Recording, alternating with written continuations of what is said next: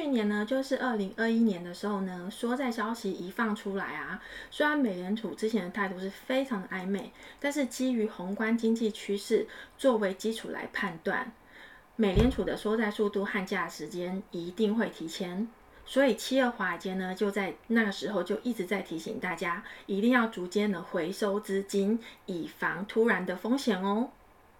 然后呢，我们在上一期的视频呢，也有提到说，二零二一的圣诞行情是让大家逢高获利的。然后呢，一定要储备现金，等到更好的买点出现。那现在是不是更好的买点呢？那请大家看下去喽，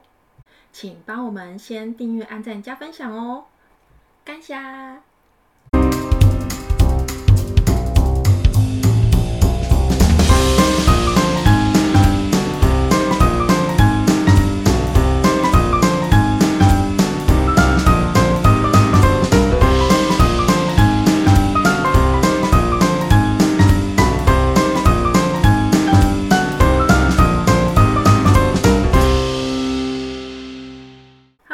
好，我是七二。欢迎来到七二华尔街。二零二二年呢，第一个交易日的开门红之后呢，美股就如我们七二华尔街从去年二零二一年六月，也就是从去年年中开始呢，我们就预测到二零二二年的股市风险一定会非常的大，所以呢，七二华尔街一直就是以。当初定下的策略，按部就班的回收资金弹药呢，等待更好的机会再度入场攻击哦。去年呢，缩债的消息一放出来的时候呢，虽然美联储的态度是非常的暧昧，但是基于呢宏观经济趋势为基础来判断，美联储的缩债速度与加息时间在二零二二年一定会实行的，甚至呢更有可能会有两次以上的加息哦。所以呢，控制仓位以及储备现金，在现在情势下是非常重要的。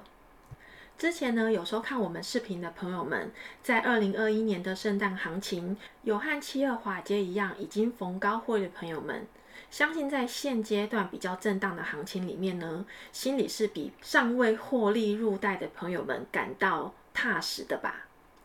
七二华尔街的整个投资策略呢，几乎在去年的每一集视频都有完整的分享过哦，所以我们绝对不是马后炮。每一集的重要观点分析呢，是希望大家都能够一起赚钱哦。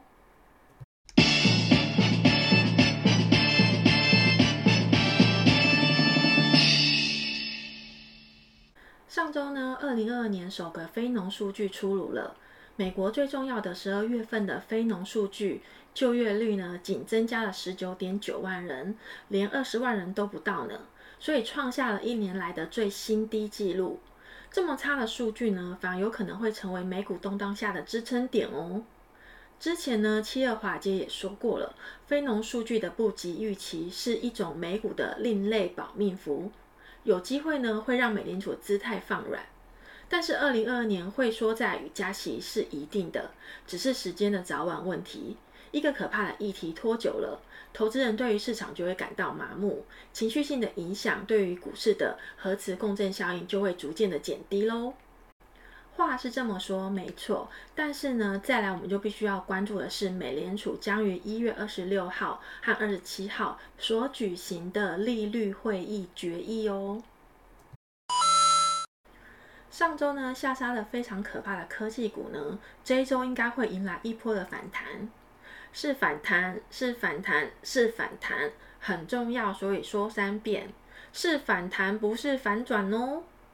如果呢，这周标普五百跌破四千六百五十点的话，就有非常大机会会往四千五百二十点继续下杀。简单的来说呢，就是破了四六五零就要先止盈，等到四五二零呢，再看情况把仓位买回来。